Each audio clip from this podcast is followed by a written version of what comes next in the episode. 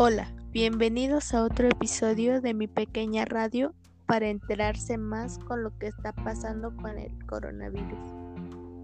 Bienvenidos. Como ya hemos dicho, el coronavirus ha afectado tanto a nuestro país, aunque apenas hayan pasado dos meses. Es cierto, llegó en mal momento para la actividad productiva que ya atravesaba varios meses de estancamiento debido a la incertidumbre para hacer negocios y a la debilidad fiscal.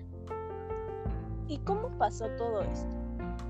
Todo inició el 13 de marzo al 6 de abril del presente año. México perdió en promedio 14.453 empleos formales cada 24 horas, de acuerdo a datos oficiales. Así es, y entre el 26 de marzo al 17 de abril advirtieron consecuencias por el freno de las actividades productivas y por el desplome en los precios del petróleo.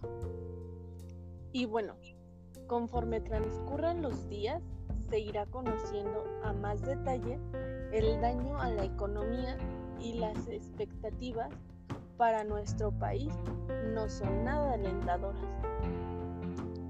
No sé si escucharon, pero el Fondo Monetario Internacional advirtió que México será una de las naciones más afectadas, pues dijo que el Producto Interno Bruto sufrirá una caída del 6.6%.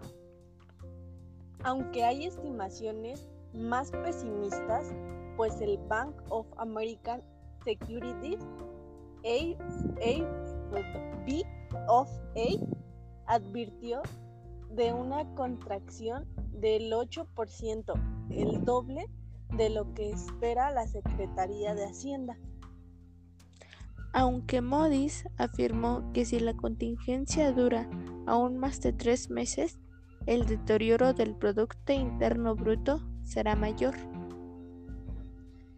Y mientras tanto, el INEGI estima que la economía se contrajo menos 1.6% en los primeros tres meses del año, cifra que de concentrarse sería la contracción más fuerte desde el segundo trimestre del 2009, cuando el mundo padeció pandemia del H1N1 y provocó la migración.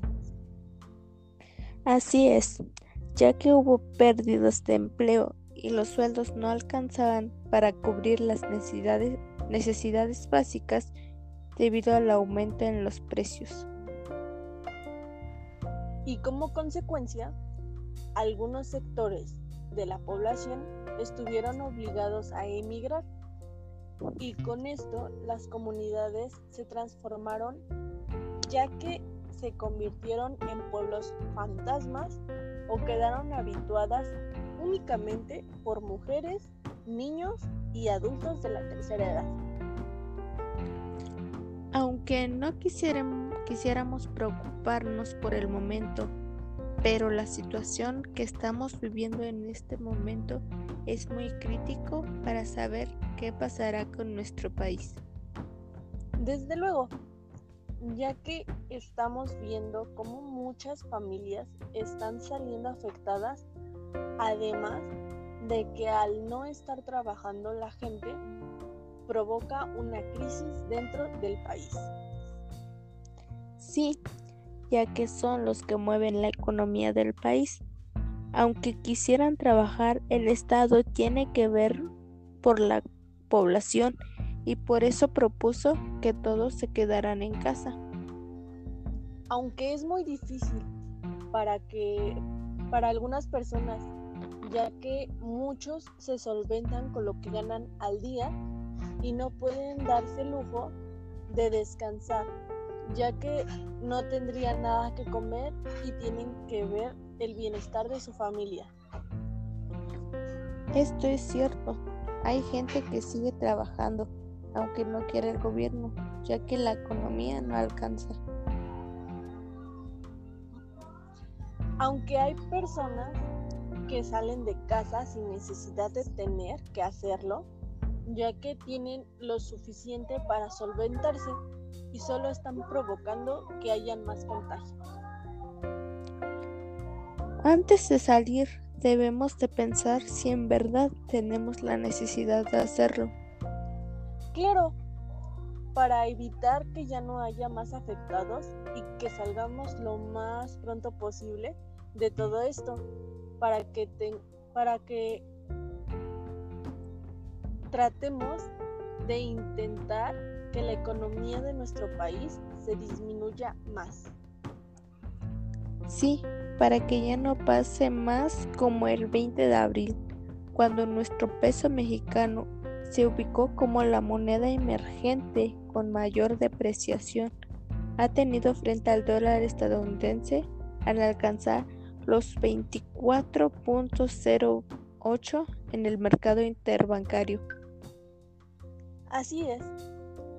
Esta ha sido la primera vez en nuestro peso que nuestro peso decayó mucho más frente al dólar, ya que solo habíamos llegado a los 22 pesos. Además, el peso se coloca como la divisa más despreciada, pues a pesar de que México es un país importador neto de crudo, la expectativa de que el precio se mantenga en niveles bajos implica que Pemex difícilmente mejore la situación financiera. Lo que dijo el presidente fue, cito, estoy haciendo todo lo que sea posible para no, no contratar deuda, porque imagínense, si adeudamos al país, no tendremos muchos recursos. Esto fue dicho el 4 de abril. Claro, primero tenemos que ver otras posibilidades de soluciones para tratar de hacer que nuestro país se recupere sin tener la necesidad de pedir prestado aunque algunos economistas mexicanos proponen que en el 2021 se haga una deuda externa y que todos los mexicanos paguen para sufragar esa deuda. Pero hay que ver más opciones antes de hacer eso, para que no nos afectemos más y hay que apoyarnos entre nosotros, yendo a hacer compras en tiendas pequeñas y comprando lo necesario para estar bien y no hacer gastos de costos innecesarios. Pues sí, o sea, estaríamos comprando cosas de más y estaríamos afectándonos en un futuro. Sí, ya que últimamente la economía está muy baja. Pero bueno, hasta aquí llega nuestra transmisión. Espero que se encuentren bien y que nos hagan caso en no salir demasiado a las calles. Hasta luego y gracias por escucharnos.